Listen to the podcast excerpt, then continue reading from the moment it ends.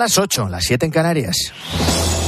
Con Antonio Herraiz, la última hora en la mañana. Cope, estar informado.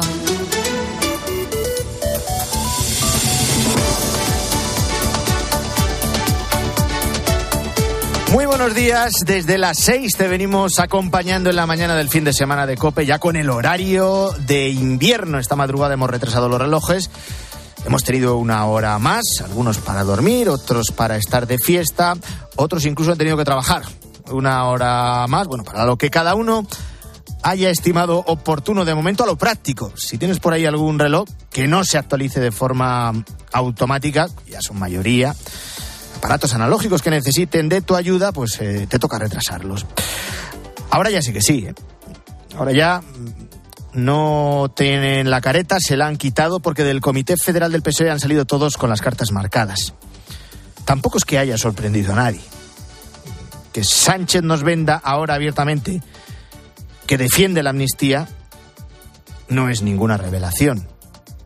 Se daba por hecha antes de ese comité e incluso se da por amortizada dentro del Partido Socialista. Son mucho más relevantes los argumentos que ha empleado el candidato socialista a la investidura para defender esta claudicación. Son fundamentalmente dos justificaciones que no son complementarias y que por tanto las dos no pueden ser verdad. En una de ellas miente. O quizá en las dos. En una de ellas dicen parte de la verdad.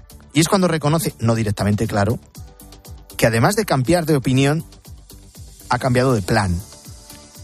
El motivo, obvio, que para seguir en el poder le hacen falta los siete diputados de Junts, además de los siete de Esquerra Republicana. Y lo de la amnistía, para los indepes, es una condición innegociable. ¿Ha cambiado algo en la realidad que justifique un cambio por nuestra parte? La respuesta es sencilla. Sí, las elecciones del 23 de julio. Bueno, y hasta aquí la media verdad.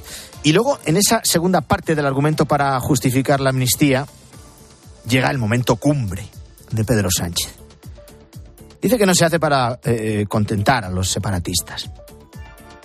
Que no es una claudicación para obtener los 14 votos de la suma de los de Puigdemont y los de Junqueras. Lo hacen por ti, que eres extremeño. Aunque no seas socialista. Lo hacen por ti, que eres aragonés, aunque no seas socialista. Vamos, que lo hacen por España. En el nombre de España, en el interés de España, en defensa de la convivencia entre españoles, defiendo hoy la amnistía en Cataluña por los hechos acaecidos en la década. Y aquí lo mejor es ver las caras de todos esos palmeros del Comité Federal aplaudiendo de forma casi casi unánime y durante segundos y segundos. Bueno, esto tampoco sorprende. Les va el cargo en ello y por tanto también el sueldo. Habrían aplaudido de igual manera si Sánchez les hubiera dicho justo lo contrario. De hecho, lo hemos visto en muchos mítines cuando Pedro Sánchez renegaba de la amnistía, cuando decía que no era constitucional. También le aplaudían, con la misma intensidad. Pero es que le hubieran aplaudido si hubiera planteado cualquier cuestión. Se ocurren muchas. Si llega a decir que plantea un referéndum para que España deje, eh, de formar parte de la Unión Europea, también le hubieran aplaudido. Por España, dice.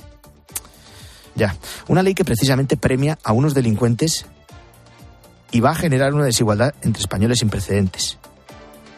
Si quiere ser fiel a la verdad, que se deje de hacer piruetas. Todos sabemos por qué lo hace. ¿Por qué ahora dice que la amnistía es legal, cuando antes de las elecciones decía justo lo contrario? Lo de la necesidad virtud, aunque sea extremadamente peligroso, lo de que el fin justifica los medios, pues es la realidad para Sánchez y para todos esos que le aplaudieron este sábado a rabiar. Decía que casi todo el comité le aplaudió porque la ovación al maestro no fue completa. Tampoco podemos decir que hubo división de opiniones, ¿no? No fue así. El único que alzó la voz, el único crítico entre los cerca de 300 socialistas que conforman el Comité Federal fue Emiliano García Paje. Ahora, todo se va a quedar ahí.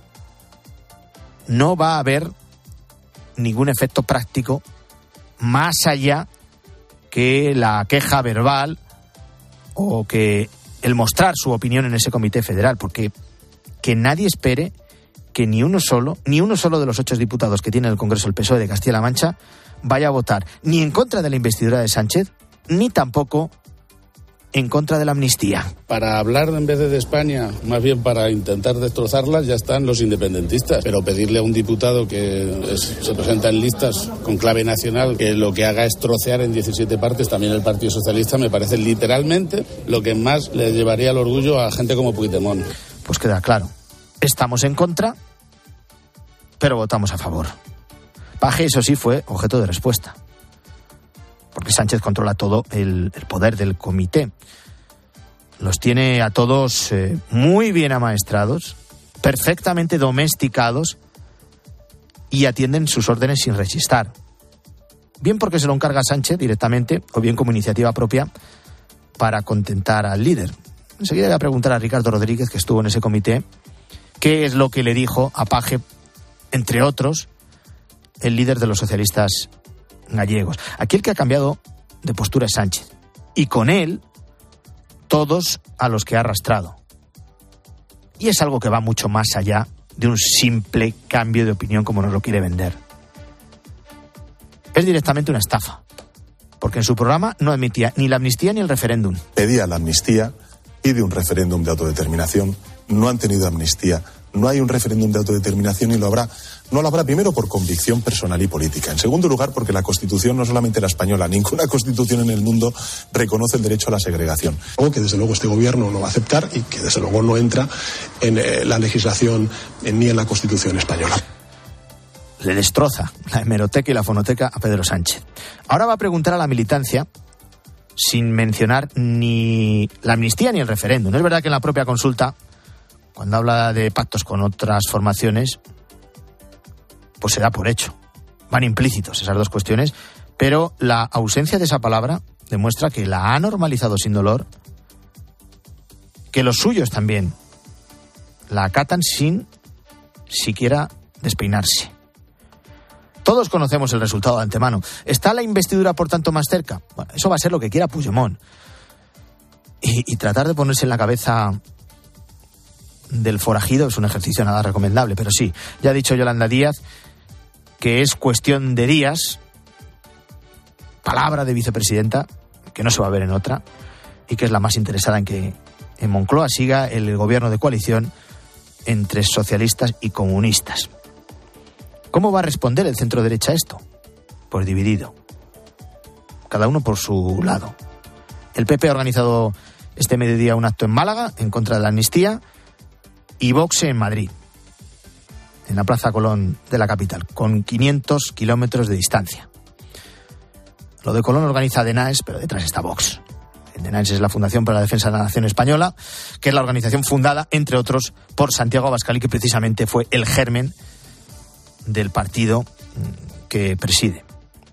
Esta es la realidad que tiene ahora mismo la derecha en España. Ante un desafío contra la igualdad del conjunto de los españoles, siguen divididos. Y luego todavía se preguntan que por qué Pedro Sánchez sigue en Moncloa. Y tiene opciones para, para seguir. Todo esto va a ser hoy, estas concentraciones en Málaga y en Madrid. Mañana lunes, los obispos españoles se reúnen en una asamblea plenaria extraordinaria para valorar, en primer lugar, el informe sobre los abusos sexuales en el ámbito de la Iglesia Católica que ha presentado el defensor del pueblo. Los que siguen vendiendo que es un tema que genera alarma social son los mismos que han hecho una proyección de casos que en ningún momento se ajusta a la realidad. Y que tampoco concreta el documento de Ángel Gabilondo. Ese ha sido la principal intencionalidad de este proceso. Aprovechar un asunto que es grave, que es muy grave, gravísimo, esto nadie lo ha negado, pero estirándolo y agrandándole con el único objetivo de atacar a la Iglesia. La cacería está alentada en todo momento por el periódico El País. Y ese afán de engordar el asunto les lleva a asegurar que 440.000 españoles han sufrido abusos en el entorno de la Iglesia Católica. Nos dicen 440.000 como nos podían decir medio millón o un millón. se quedarían igual. Sobre estas cifras se ha pronunciado el presidente de la Conferencia Episcopal Española, Juan José Mella. Y es claro, son cifras que directamente son mentira y que tienen intención de engañar. ¿Por qué? Porque el informe del defensor del pueblo solo ha documentado 487 casos. Y luego incorpora, con cifras aportadas por la propia Iglesia Española, otro millar. Estaríamos hablando, por tanto, de 1.612 casos probados, documentados rigurosamente, que quedan lejos, lejísimos de esos 440.000 que asegura el país, el periódico de Prisa. Esta especulación que hace el periódico es una proyección, no es un hecho. Y se trata de una extrapolación de los datos de una encuesta cuya interpretación torticera lleva esos números. Estamos ante un asunto, como decía antes, grave, sin paliativos, que hay que perseguir desde el punto de vista penal y eclesiástico, que no hay que ponerse de perfil, que hay que pedir perdón, cuantas veces haga falta. La Iglesia no se va a cansar de hacerlo. Ténganlo claro. Pero con que solo fuera uno, con que solo fuera un caso, más aún si lo ha sufrido un niño, ya sería motivo de condena rotunda. Lo ha dicho también el cardenal Omeya en las últimas horas. Cada víctima es un drama terrible a la que pedimos perdón y acompañamos. Pero una cosa es la verdad y otra extrapolaciones sin fundamento. Y aquí está la clave. Porque decía Omeya, seguimos trabajando para acabar con esta terrible lacra en la Iglesia y en toda la sociedad. Vamos a, eh, a resaltar ese matiz. En toda la sociedad. Porque la Iglesia Católica no es una excepción en este problema. ¿Hay que exigirle más que al resto? Pues seguramente. Pero con datos y cifras contrastadas. Y teniendo en cuenta que todas las víctimas de esta lacra sufren de la misma manera, aunque algunos quieran hacernos creer que solo le preocupan aquellos abusos que se han cometido en el seno de la Iglesia. Aunque a algunos les parezca que solo hay abusos en la Iglesia. El simple hecho de que la investigación de parte y el informe del defensor del pueblo se reduzca a las instituciones eclesiásticas explica a la perfección la intencionalidad y el motivo de toda esta campaña. Hay más noticias, te las cuento titulares con Álvaro Sáez. Tragedia en Canarias. Más de 20 personas mueren durante la travesía en el último cayuco localizado al sur de Tenerife, en el que ya había el cuerpo de un niño sin vida de unos 12 o 13 años. El resto de cadáveres ya habían sido arrojados al mar, según el relato de varios supervivientes. En total, han desembarcado en el puerto de los cristianos en el sur de Tenerife 221 supervivientes de los más de 240 migrantes que zarparon desde Ghana. Crimen en Irán. La joven Armita Garaband ha muerto tras pasar 28 días en coma tras un supuesto altercado con las autoridades de Irán por no llevar el velo islámico. Tenía solo 16 años y el gobierno de Teherán defiende que se golpeó la cabeza tras sufrir una bajada de tensión en el metro de la capital. Huracán Otis. Ya son 39 muertos, 10 desaparecidos, decenas de heridos y cuantiosos daños materiales. Ese es el balance del paso del huracán Otis de nivel 5 por Acapulco. El ejército mexicano ha tomado el control de la zona para coordinar las labores de reparación y entrada también de la ayuda tras los saqueos y el descontrol generado y ha muerto Chandler, protagonista de Friends. El actor Matthew Perry, conocido por interpretar, tú lo decías, a Chandler Bean en la serie Friends, ha muerto a los 54 años. Habría fallecido ahogado en el jacuzzi de su casa de Los Ángeles. El año pasado relató en un libro autobiográfico su batalla durante décadas contra el abuso de drogas y de alcohol. Y hoy domingo tenemos Gran Premio de Fórmula 1 en México. Continúa además la liga, todo con la resaca del clásico. José Luis Corrochano, buenos días. Hola, ¿qué tal? ¿Cómo estáis? Buenos días. El clásico fue para Bellingham, para el Real Madrid. El Barça 1, Real Madrid 2 tuvo un gran protagonista, Bellingham, que hizo los dos goles de la victoria del Real Madrid. Marcó en el minuto 6 Gundogan no jugó nada bien el Real Madrid en la primera parte, incluso los 60 primeros minutos, pero en el 68 un zapatazo de Bellingham desde fuera del área y luego en el 92 un remate en el área pequeña también de Bellingham.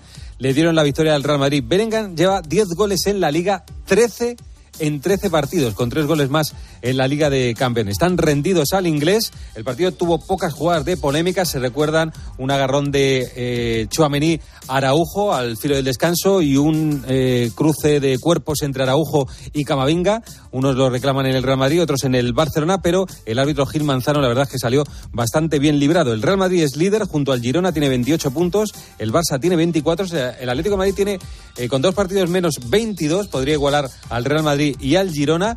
Y en el día de hoy el partido de las 9 de la noche es ese, el Atlético de Madrid Deportivo a la vez. Pendientes de la Fórmula 1 del Gran Premio de México a las 9 de la noche. Atención, Carlos Sainz sale segundo, sale primero el otro Ferrari Leclerc con opciones de podio para el madrileño Carlos Sainz.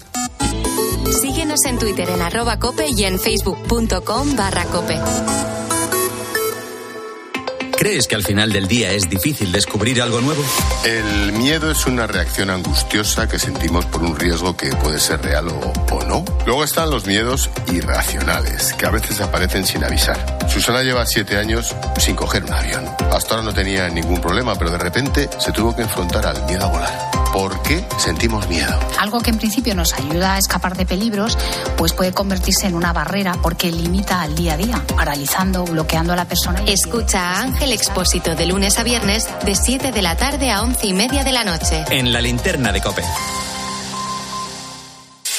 Antonio de Ray. La mañana. Cope. Estar informado.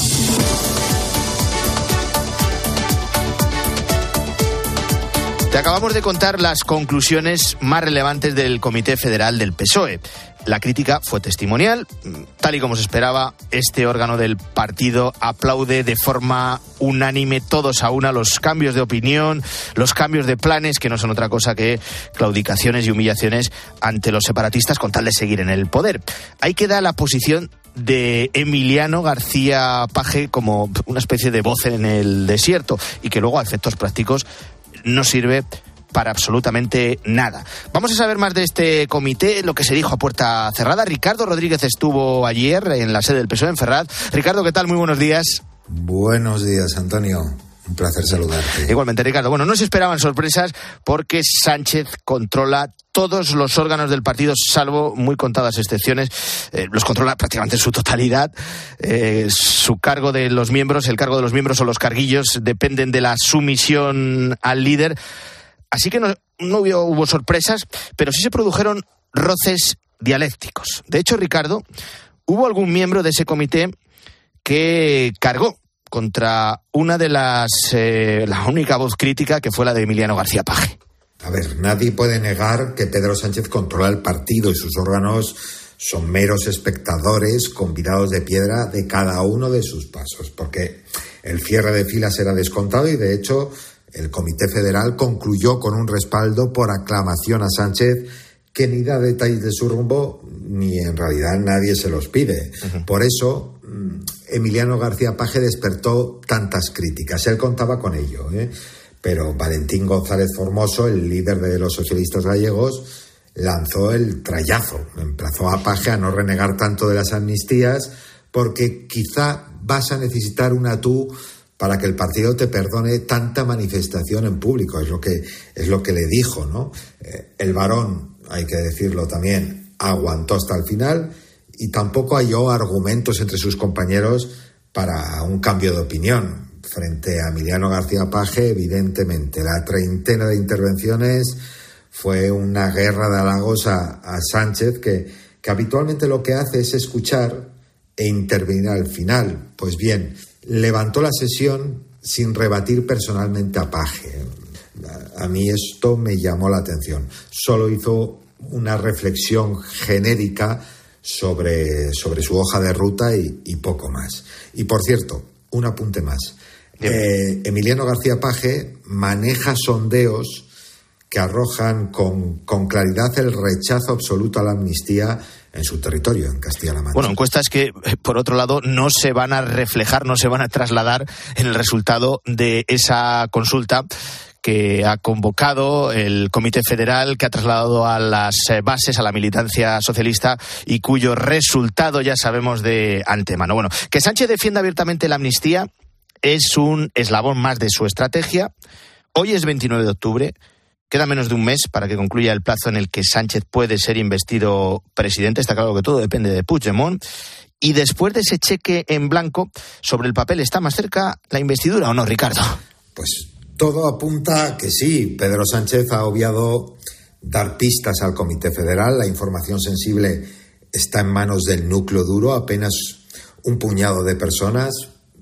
Podemos citar a María Jesús Montero, a Santos Cerdán, a Félix Bolaños y probablemente Salvador Illa y poco más. ¿eh? Las negociaciones estarían yendo muy bien, pero nadie se atreve a dar nada por cerrado cuando está de por medio Carles Puigdemont. A partir de aquí, la conclusión que sacan los dirigentes es que el despliegue de Sánchez, abordando de frente el llamado elefante en la habitación, la controvertida amnistía, evidencia la cercanía de los acuerdos. La investidura, pues, debe estar al caer, según su entorno, con dos opciones sobre la mesa o la semana del 6 de noviembre o la del 13. En Ferraz lo que hacen es quedarse con eso de ir cuanto antes a la reelección, en cuanto sea posible. Ahí quedan esas eh, dos fechas. De momento ayer Yolanda Díaz repitió que en breves días habrá investidura.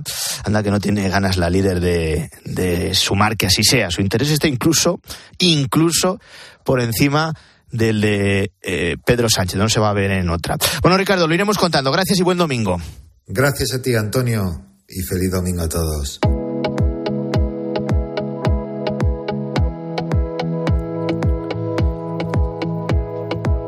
A las 8 y 21 voy a saludar de nuevo a Guillermo Vila, ¿cómo estás? Hola Antonio. Ricardo Rodríguez nos acaba de dar eh, las claves, eh, las interpretaciones, lo que no ha trascendido también como esa contestación del líder de los socialistas gallegos a la crítica hacia la amnistía de Emiliano García Paje. ¿Cómo interpreta hoy la prensa los argumentos de Sánchez una vez que ya se ha quitado la careta? Que en una especie de revelación ya abraza sin tapujos la amnistía. Pues mira, Jorge Vilches eh, habla en la razón del discurso de Sánchez como de un golpe posmoderno en el que se argumenta aludiendo a grandes valores universales como la paz y el reencuentro. Ignacio Camacho en ABC recuerda que hay media España en cuyo nombre no es posible aceptar ese chantaje. España soy yo, titula su columna del mundo Ley de Iglesias que arranca así. Pedro Sánchez formuló ayer su particular declaración unilateral de independencia. A veces editorializa sobre el Comité Federal Fake. Sánchez ningunea sus propias bases al plantear una consulta sin que ni un solo militante sepa mínimamente que negocia con Puigdemont, Esquerra, Bildu o el PNV. España soy yo, el PSOE soy yo o el gobierno soy yo. Cualquiera de las tres versiones con Pedro Sánchez como protagonista puede valer. Lo que ha sorprendido ya a los columnistas y editorialistas es ese en nombre de España argumentado una de las justificaciones para abrazar la amnistía por Pedro Sánchez. Sí, Sánchez no puede hablar ni por los españoles ni con la Constitución, dice la razón en su editorial que explica, ha escrito una muy triste y siniestra página que demuestra hasta qué punto tiene interiorizado que no hay más futuro para el país y por supuesto para su partido que su continuidad a cualquier precio en el poder. Y es muy interesante el perfil de Arnaldo Otegui, el otro socio necesario de Sánchez, que hace Fernando Sabater en The Objective. Que nadie lo dude, escribe. Otegui tiene un pasado oscuro y feroz y está donde hoy está gracias a él. Un pasado tenebroso que se parece mucho al que tendremos mañana los vascos españoles si Dios no lo remedia. ¿Y en la oposición qué? Bueno, yo lo decía hace unos minutos, ante un desafío sin precedentes, ante un ataque contra el espíritu de la propia Constitución, pues están divididos. Y luego en la prensa, Guillermo, leemos varios reportajes, además, que analizan el futuro del Partido Popular. Bueno, Feijó duda qué hacer con el PP catalán, dice el mundo. El líder popular, explican, lleva meses dando vueltas al sudoku catalán, aunque dicen que la decisión de sustituir a Alejandro Fernández es firme. Feijó en la telaraña catalana, titula el país, que vuelve a lanzar eh, cantos de sirena sobre una supuesta estrategia más flexible de los populares con el nacionalismo. Y recuerdan que Vox y PP rivalizarán hoy por el rechazo a la amnistía en Madrid y Málaga. Concluyen, habrá duelo de capacidad de convocatoria mientras Feijó seguirá enredado en la telaraña catalana. Rivalizarán no es la palabra. Cada uno va por su camino. Uno por un lado hace la guerra por su cuenta y por eso el acto del PP convocado en Málaga y el acto de Vox convocado en la Plaza Colón de Madrid. Y hoy, por tirar de clásico, eh, corren ríos de tinta para explicar la figura de la princesa de Asturias. Escribe el director del Mundo, Joaquín Manso, que con Leonor la Constitución prevalecerá. Es sobre todo apunta en los periodos de contratiempo cuando la corona cumple su función esencial de símbolo de los valores permanentes de la sociedad, de la fortaleza moral del Estado y de la propia continuidad del sistema constitucional. Eso sí, a veces recuerda que aún faltan al menos ocho años para que empiece a dedicarse en exclusiva a la representación de la monarquía. La monarquía se reinventa con Leonor I, titula El País, que explica cómo su formación académica y militar ha sido diseñada para reinar, pero que su vida social se aleja de la alta sociedad.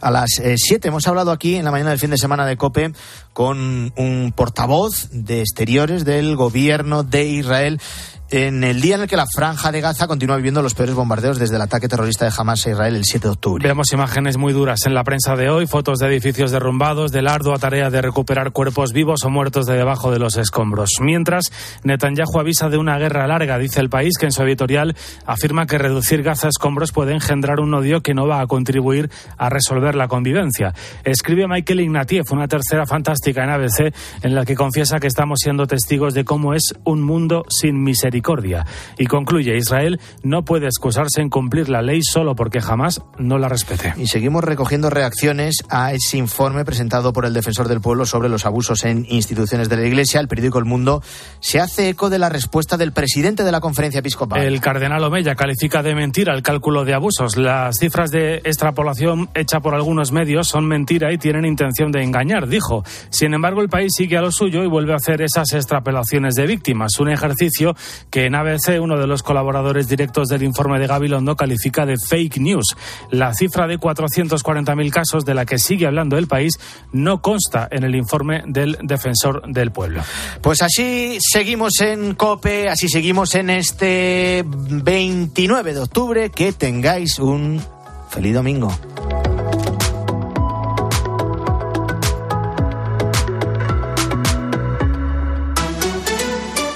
Antonio de Ray. La mañana. Escuchas Cope. Y recuerda, la mejor experiencia y el mejor sonido solo los encuentras en cope.es y en la aplicación móvil.